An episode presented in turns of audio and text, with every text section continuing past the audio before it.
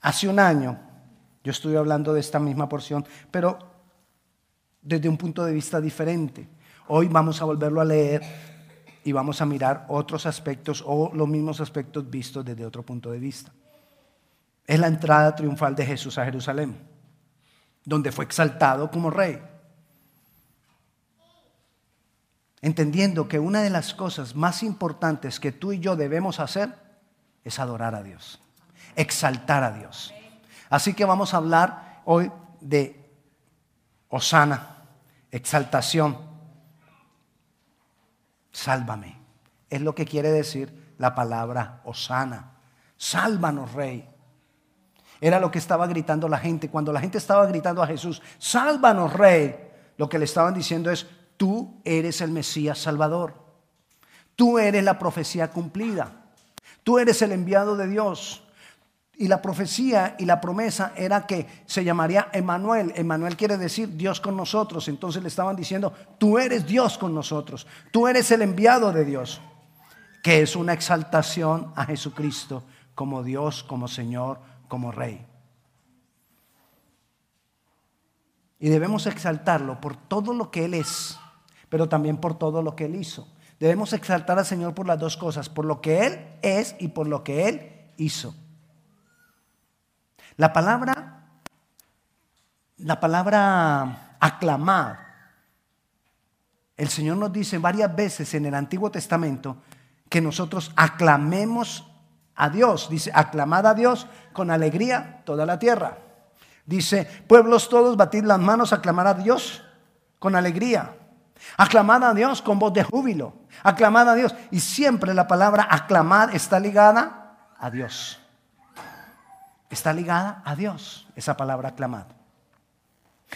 ¿Qué hacía la gente cuando, cuando, cuando Jesús venía por el camino? Dice, aclamaban a Jesús diciéndole, Osana. O sea, que por eso decimos que es una exaltación que la gente estaba haciendo al aclamar a Dios, pero una exaltación diciéndole, tú eres el que me puede cambiar mi condición.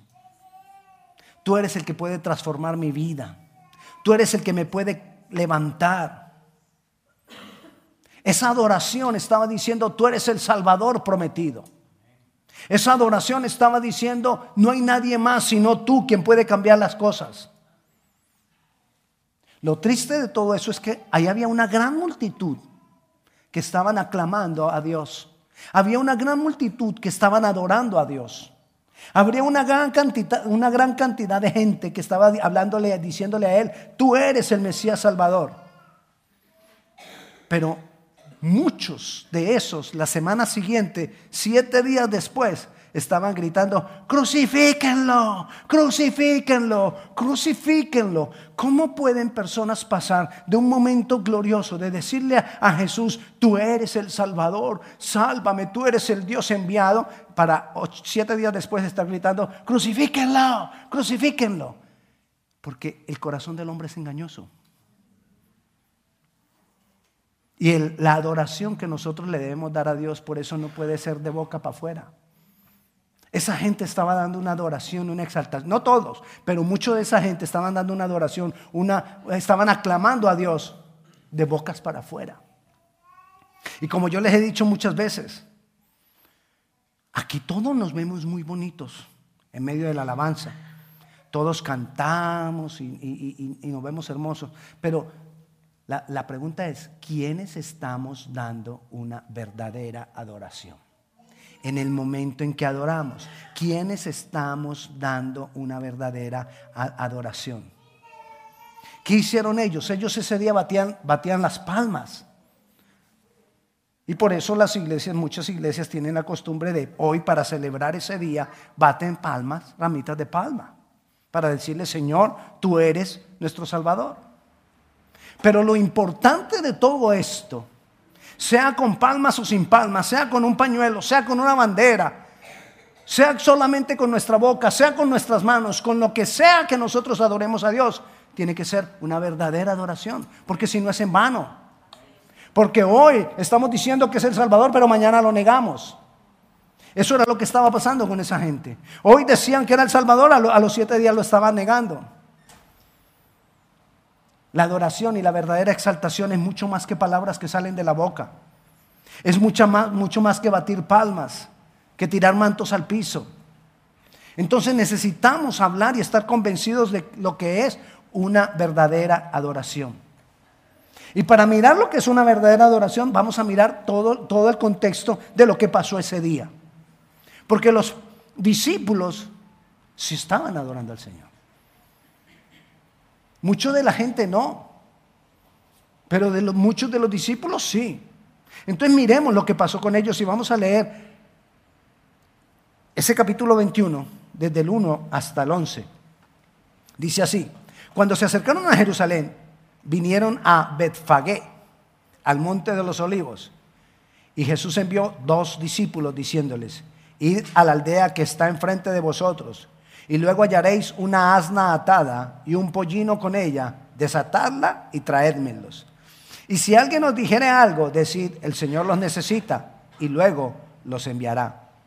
Todo esto aconteció para que se cumpliese lo dicho por el profeta cuando dijo, decida la hija de Sión, he aquí tu rey viene a ti, manso y sentado sobre una asna, sobre un pollino, hijo de un animal de carga. Y los discípulos fueron e hicieron como Jesús les mandó, y trajeron el asna y el pollino, y pusieron sobre ellos sus mantos, y él se sentó encima.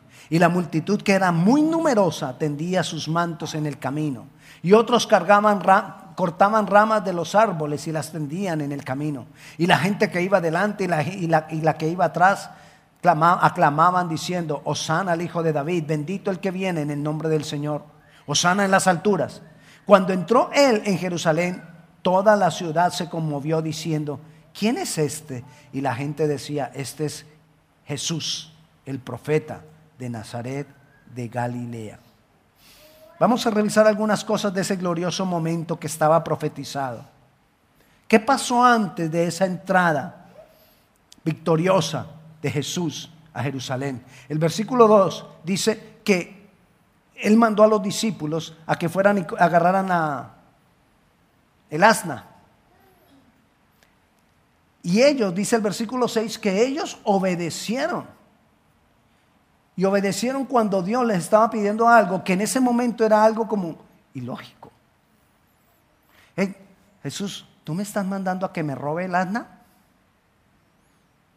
Eso podría decir cualquier persona. Otro podría decir, ¿y si se me viene encima el dueño del asna? ¿Y si me sacan un cuchillo? Hoy no diríamos si me sacan un cuchillo, ¿y si me dan bala? ¿Y si me pega un tiro? Porque me le estoy robando el asna. Eran cosas que en su momento eran cosas ilógicas. Pero ellos obedecieron. Porque nosotros no podemos esperar que me parezcan las cosas lógicas para obedecer. Una verdadera adoración me lleva a, obedecer a Dios así no lo entienda. Pero si Él lo dice o si su palabra lo dice, yo lo voy a obedecer. Así no esté muy convencido, así no sea como muy claro para mí, prefiero obedecer y luego entenderlo, pero muchos lo hacemos al contrario. Hasta que no lo entienda, no obedezco. Y la idea es al contrario, la verdadera adoración son dos cosas. Para yo poder llevar y entrar en una verdadera adoración, yo necesito obedecer. Pero es un proceso cíclico. Después de que yo entro a esa adoración, y salgo de la adoración, bueno, digo salgo, no es que yo esté entrando y saliendo de adoración, sino que, que, cuando yo termino de adorar, debo continuar obedeciendo para que venga una adoración mayor. Sí, siempre la obediencia va a presidir la adoración y la adoración va a ser más grande. Y si yo quiero que, que ir en un proceso de más y de más y de más, entonces yo adoro, perdón, yo obedezco, adoro, obedezco más, adoro más, obedezco más, que no tengo en qué subirme, obedezco más. Y entonces ah, el resultado va a ser una adoración mayor. Me subo aquí en la escala. Obedezco más y la adoración va a ser aún mayor. Y así voy siendo transformado y voy adorando. Voy siendo transformado y voy adorando. Porque dice la palabra que nosotros somos transformados cuando, cuando somos transformados de gloria en gloria, mirándonos frente a Él cara a cara como en un espejo. Eso es obediencia. Y eso tiene que ver con la verdadera adoración. Ellos obedecieron. No porque les pareciera lógico, sino porque ellos decidieron hacer como Jesús les dijo. En Marcos está la misma historia. En Lucas está la misma historia. La verdad, no sé si el dueño les dijo algo. Si el dueño del, burrito, no sé si les dijo algo. No, no aparece ahí que hubiera habido gran problema. Ni, ¡Hey, qué pasó! Mi, mi burrito. No, no aparece nada de eso. Pero ellos estuvieron expuestos a que eso pasara y no les importó. Obediencia, obediencia, obediencia. ¿Tú quieres ser un, verdadero adorador? Obedezcamos. Obedezcamos. ¿Por qué te estoy hablando de una verdadera adoración? Porque hay una adoración que no es verdadera.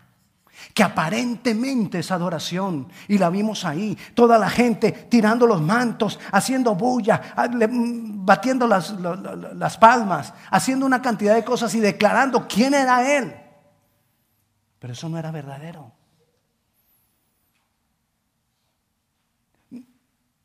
No estoy diciendo que fueran falsos.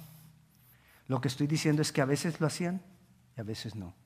A veces decían, Jesús es mi Salvador, Osana, y otras veces se olvidaban. Y créame, a nosotros a veces nos pasa así, cuando hay un problema muy grande. Aquí en la iglesia venimos y le decimos, sí, Jesús.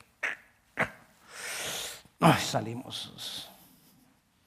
Como alguien decía ayer, que me atraviese alguien cuando yo salga de acá. Que... Una de las mujeres allá, porque hubo, en la reunión de mujeres hubo algo bien bonito y, salieron así dispuestas a pegarle al que fuera. No sé qué pasó en las casas en la noche, no sé qué haya pasado. Pero si había algún demonio o algún endemoniado en la casa, ayer se fue.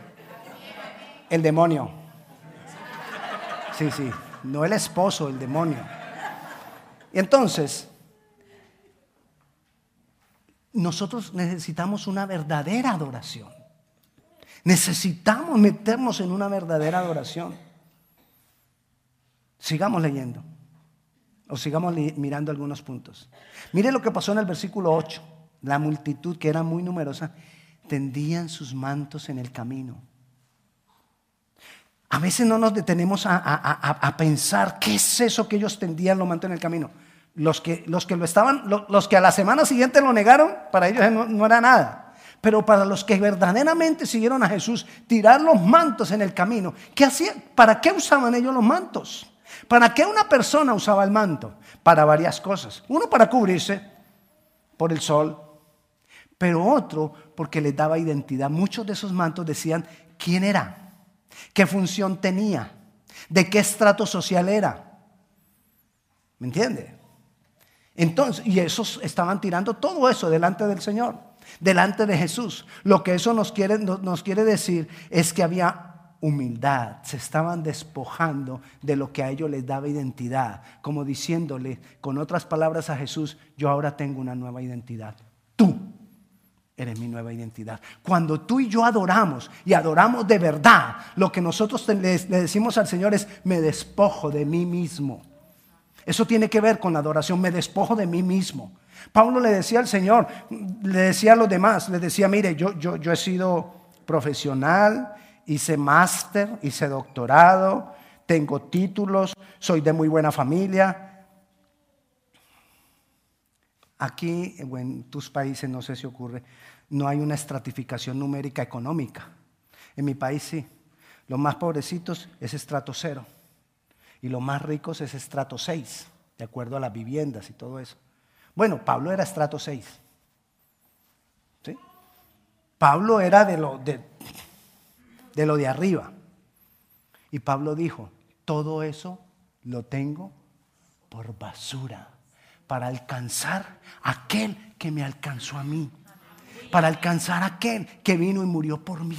Todo eso lo tengo para... Eso es tirar los mantos delante de él. Y, si tú y yo queremos ser unos grandes adoradores o unos buenos adoradores, grandes no, buenos adoradores o unos verdaderos adoradores es la palabra de la que estamos hablando. Si queremos ser unos verdaderos adoradores, necesitamos despojarnos de todo eso. Yo soy pastor por función. no porque sea más que usted. Los pastores somos pastores por una función diferente que tenemos dentro del, dentro del cuerpo de Cristo, pero no porque seamos más que otros. Entonces, aún de eso uno se tendría que desprender cuando estamos adorando. De, de, todos tus grandes talentos, de todo lo que tú puedes lograr, de todo el gran negociante. Es que pastor, usted viera, yo, para los negocios soy. Ah, me va más bien, soy bueno. Hay otros que tenemos que estar intercediendo por ellos porque para los negocios. Pero no, estoy hablando, estoy hablando del que es bueno. Aún de eso te tienes que despojar. Porque cuando tú dependes de ti mismo, en cualquier momento, mira aquí en Estados Unidos o en cualquier parte del mundo, en cualquier momento las personas que tienen mucho dinero, un mal negocio al otro día quedaron sin nada. ¿Qué pasó en el 2008, en el 2009, en el 2010? Personas que llegaron a tener tres, cuatro, cinco casas de un momento a otro quedaron sin nada. Pero ¿de quién debo depender? Yo no puedo depender de eso porque un día me quedo sin nada. Tengo que depender del Señor. Eso es tirar los mantos, eso es verdadera adoración. Y yo tengo que aprender a depender del Señor. Porque, ¿cuántas casas crees que te vas a llevar para la eternidad? ¿Cuántos carros te vas a llevar para la eternidad? A no ser que fuera el carro como la carroza de Elías, que, si, si son de esos, sí un carro de fuego. No, de eso, de, no tenemos nosotros aquí para comprar con dinero. Por eso necesitamos nosotros una verdadera adoración. Una necesitamos una dependencia de Él. Ellos gritaban, el versículo que nos vamos a memorizar es gritar eso, Hosana, Hosana, Señor, yo no puedo sin ti. Yo sé que tengo capacidades, yo sé que puedo trabajar, yo sé que puedo hacer muchas cosas, pero nada de eso tiene sentido sin ti.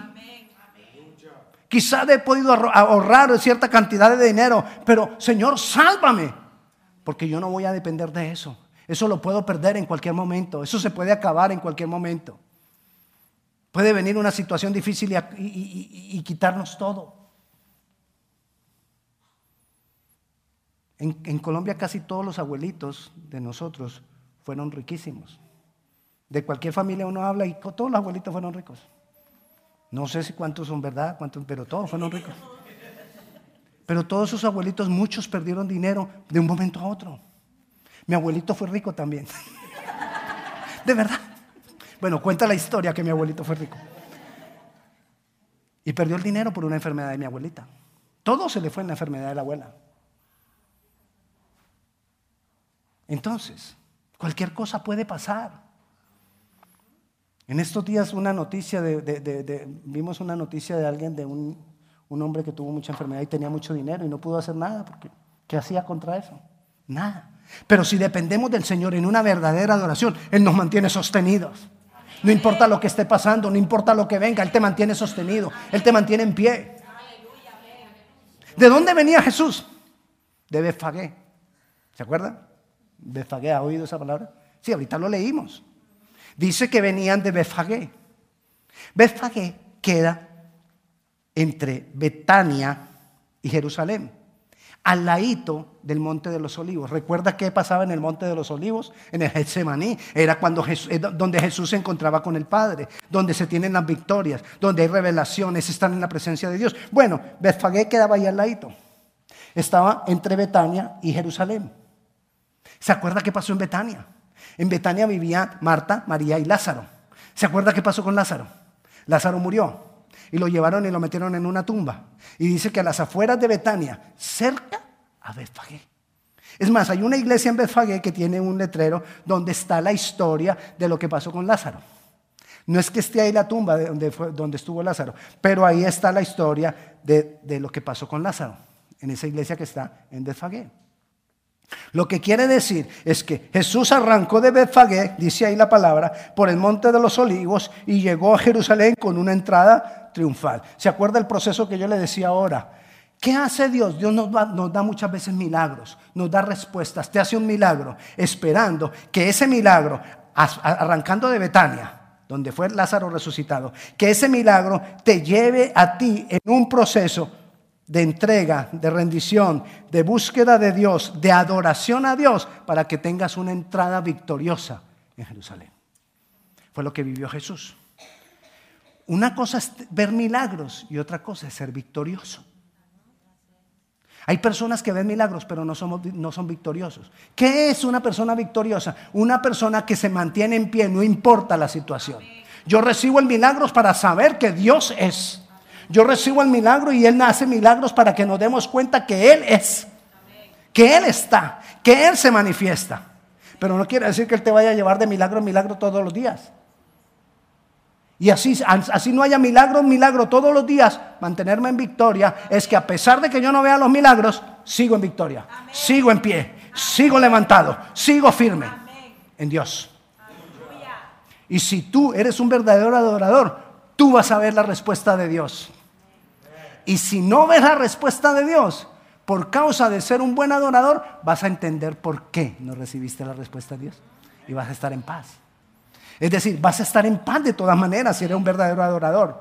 O recibes el milagro o recibo la convicción. ¿Por qué no recibió el milagro?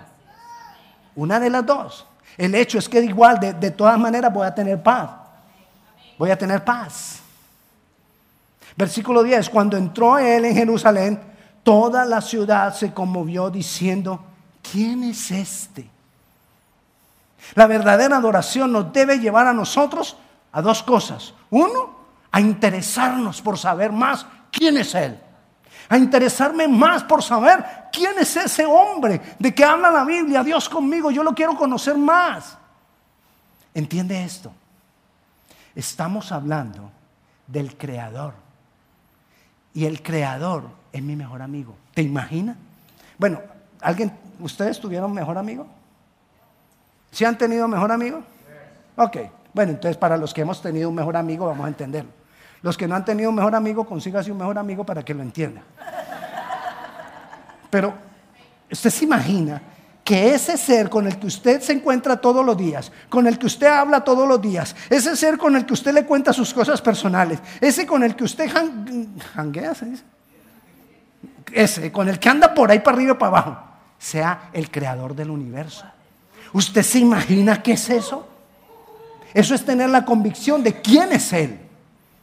El ser al que yo sigo, el ser al que yo amo, todo lo puede. Imagínense, ¿qué me puede faltar?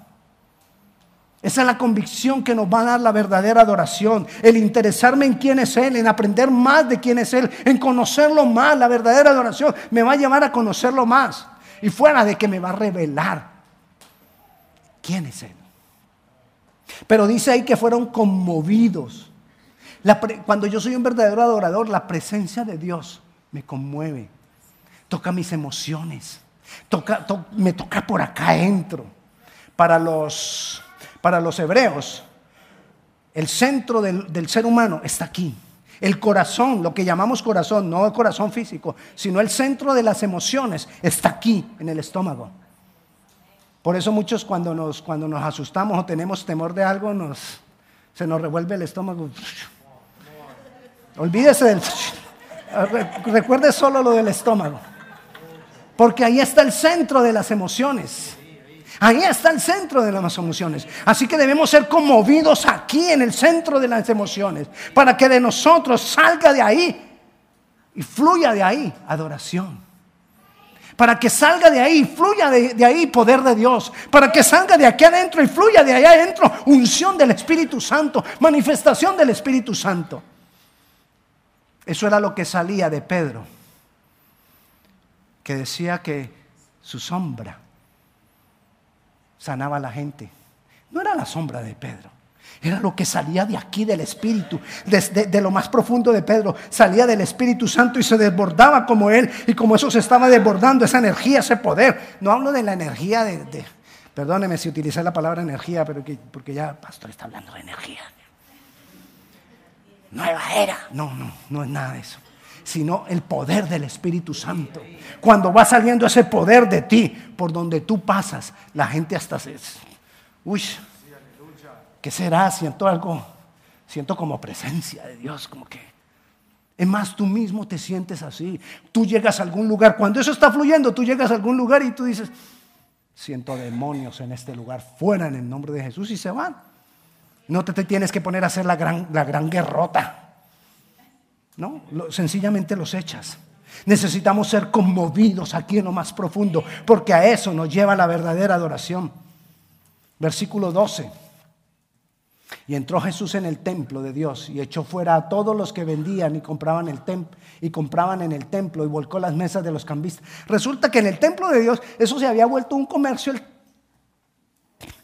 como pasa en muchas iglesias en nuestros países, en, la, Semana Santa, en las puertas de las iglesias, que venden saumerio, que venden la estampita de no sé qué, que venden la ramita de la palma, que te, que te venden una cantidad de cosas, que hasta para entrar a la iglesia tú, no, tú tienes que... Así se ha vuelto. Pero ¿qué dice ahí? Que cuando Jesús llegó al templo así estaba. ¿Y qué hizo? Puso orden. Cuando hay una verdadera adoración y tú empiezas a caminar en victoria, Jesús pone el orden en tu vida. Jesús viene a establecer orden. Jesús viene a cambiar las cosas dentro de ti. Jesús nos viene a limpiar. Hay veces que nosotros estamos preocupados por dejar un pecado. ¿Alguno de ustedes ha estado preocupado por dejar un pecado que no puede con él? Pida consejería. Ah, si alguna vez estamos con un pecado, no, de verdad, si, si no puede, pida ayuda. Pero si alguna vez estamos, Adore, conviértase en un verdadero adorador, que el Señor lo va a ir limpiando. El Señor le va a ir dando la victoria sobre ese pecado. El Señor le, le va dando la unción y la autoridad sobre esa área de tu carne que no has podido tener dominio. Métete en adoración, en una verdadera adoración, y el Señor va a traer el orden. Así que yo me voy a preocupar más por la verdadera adoración que por establecer el orden de mi vida. Porque una cosa vendrá como consecuencia de la otra. Por eso usted no le pida a la gente que cambie para que venga a la iglesia. Pídale a la gente que venga a adorar. Y en la medida que ellos van adorando, van cambiando. Pastor, pero es que viene, viene borracho. No importa, tráigalo borracho. Porque a veces, se lo he dicho muchas veces, queremos que el borracho deje de tomar para que venga a la iglesia. ¿Cómo va a dejar de tomar? ¿De dónde va a sacar la fuerza? No tiene fuerza para dejar de tomar. Tráigalo borracho. Pastor, ¿se le va a dormir aquí? Pues prefiero que duerma aquí escuchando palabra y no que duerma en la casa roncando. Hasta que un día esa palabra que va escuchando, que va escuchando, lo transforma, lo cambia, porque Jesús trae el orden.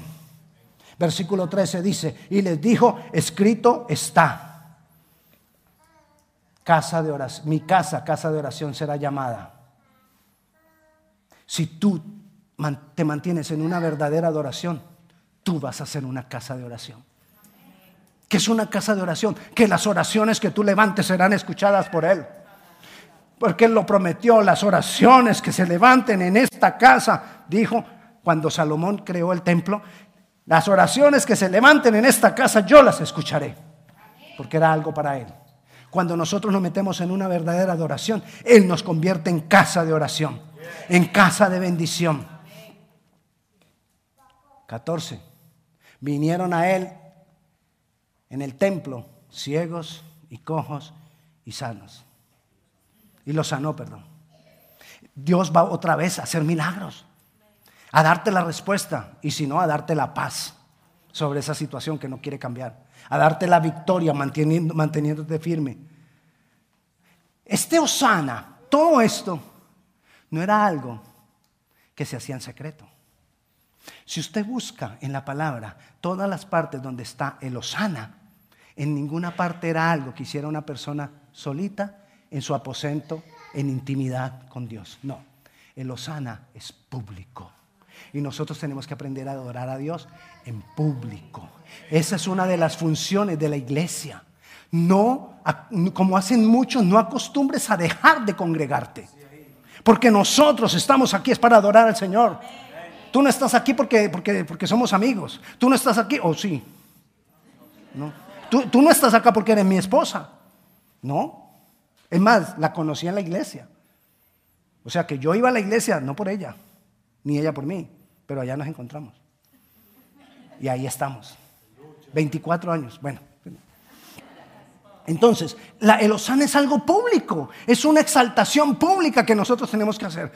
Yo, desde que, desde que me metí con el Señor, para mí se volvió algo prioritario lo que tuviera que ver con Dios. Cualquier reunión que era con Dios, yo decía, eso tiene prioridad. Y no me perdía muchas de las bendiciones. ¿Cuál es tu prioridad? ¿Cuál es tu sana? No, pastor, es que yo adoro al Señor en mi casa. Entonces eso no es uno sana. Adóralo, está bien. Tenemos que hacer las dos cosas. Yo tengo que adorar al Señor en mi casa. Y yo tengo que adorar al Señor públicamente. A eso nos reunimos, adorarle públicamente. Es algo público. Y necesitamos hacer cosas públicas para Él. ¿Quién se da cuenta que tú eres cristiano? ¿Quién sabe que tú eres cristiano? ¿A quién le cuentas las maravillas que Dios ha hecho por ti? Necesitamos nosotros mismos darle a Jesús esa entrada gloriosa a nuestras vidas donde otros lo vean como rey. Donde otros se den cuenta que Él reina en esta vida, que Él reina en mi vida. Que hablemos de Él.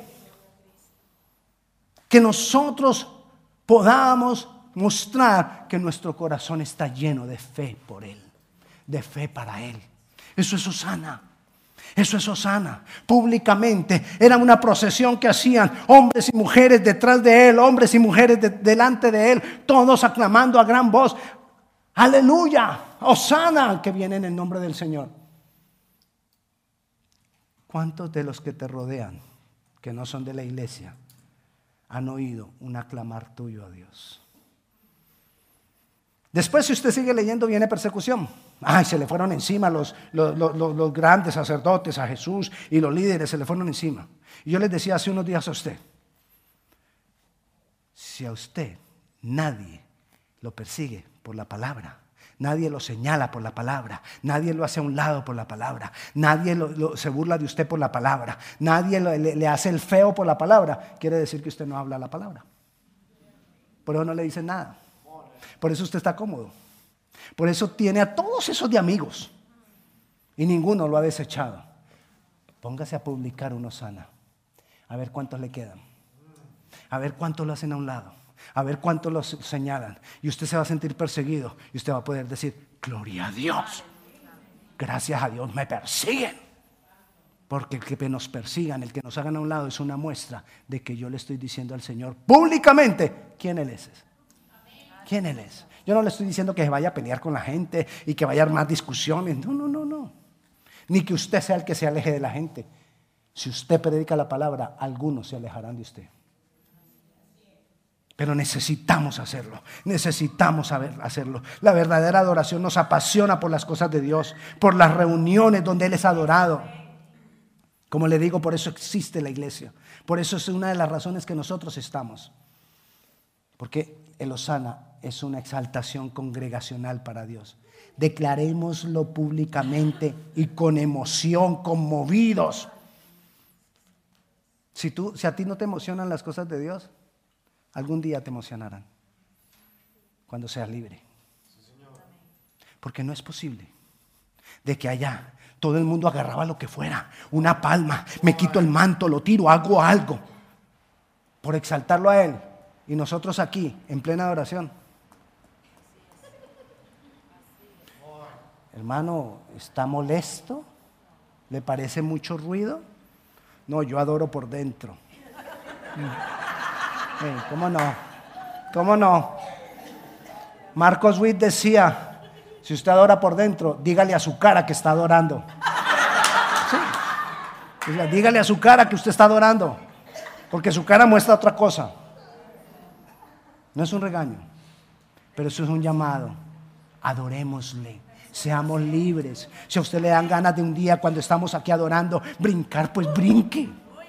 Si usted le dan ganas como, como, como que de moverse, pues muévase. Sí, sí. Ah, ay, pastor, pero es que a mí en una iglesia me regañaron porque yo me empecé a mover y, y me dijeron que era que sí. Le voy a robar unos segundos. Un día había un hombre, estaban tocando músicas cristiana salsa en el momento de que estaban ahí. Y había un hombre que se puso a bailar ahí agachado, estaba bailando su salsa agachado. Y uno de los sugieres decía, este, no, yo estoy que voy y le digo que esto es la casa del Señor, que qué está haciendo.